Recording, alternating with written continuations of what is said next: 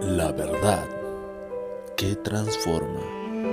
Palabras que cambiarán tu vida.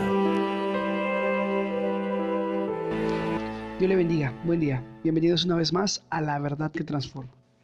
La Biblia nos dice en el libro de Proverbios capítulo 6, versículo 6. Ve a la hormiga o oh perezoso, mira sus caminos y sé sabio, la cual no teniendo capitán ni gobernador ni señor, prepara en el verano su comida y recoge en el tiempo de la siega su mantenimiento.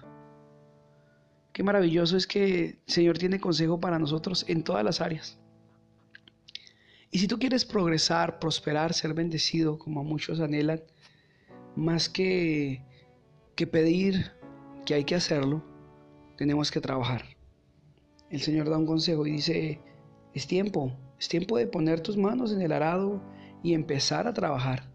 La Biblia dice, el que pone sus manos en el arado y mira atrás no es digno de mí. El que retrocede no agradará mi alma. Pero Dios ama al, trabajador y nos anima a trabajar y nos anima a cultivar y nos anima a sembrar y nos anima a que trabajemos para que podamos comer del fruto de este trabajo.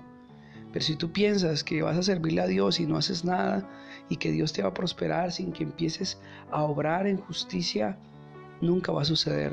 Nunca va a pasar que seas próspero. Nunca vas a tener bendición para los tuyos. Es necesario que empieces a ser diligente y empieces a aprender algo empieces a trabajar en algo. Si estás en la obra de Dios, sé diligente, sírvele a Dios, levántate temprano, busca al Señor, cumple con tus deberes. Si eres, tienes un trabajo secular, pues aprende un arte, sé el mejor en lo que haces y Dios prosperará la obra de tus manos. Pero tienes que empezar a actuar.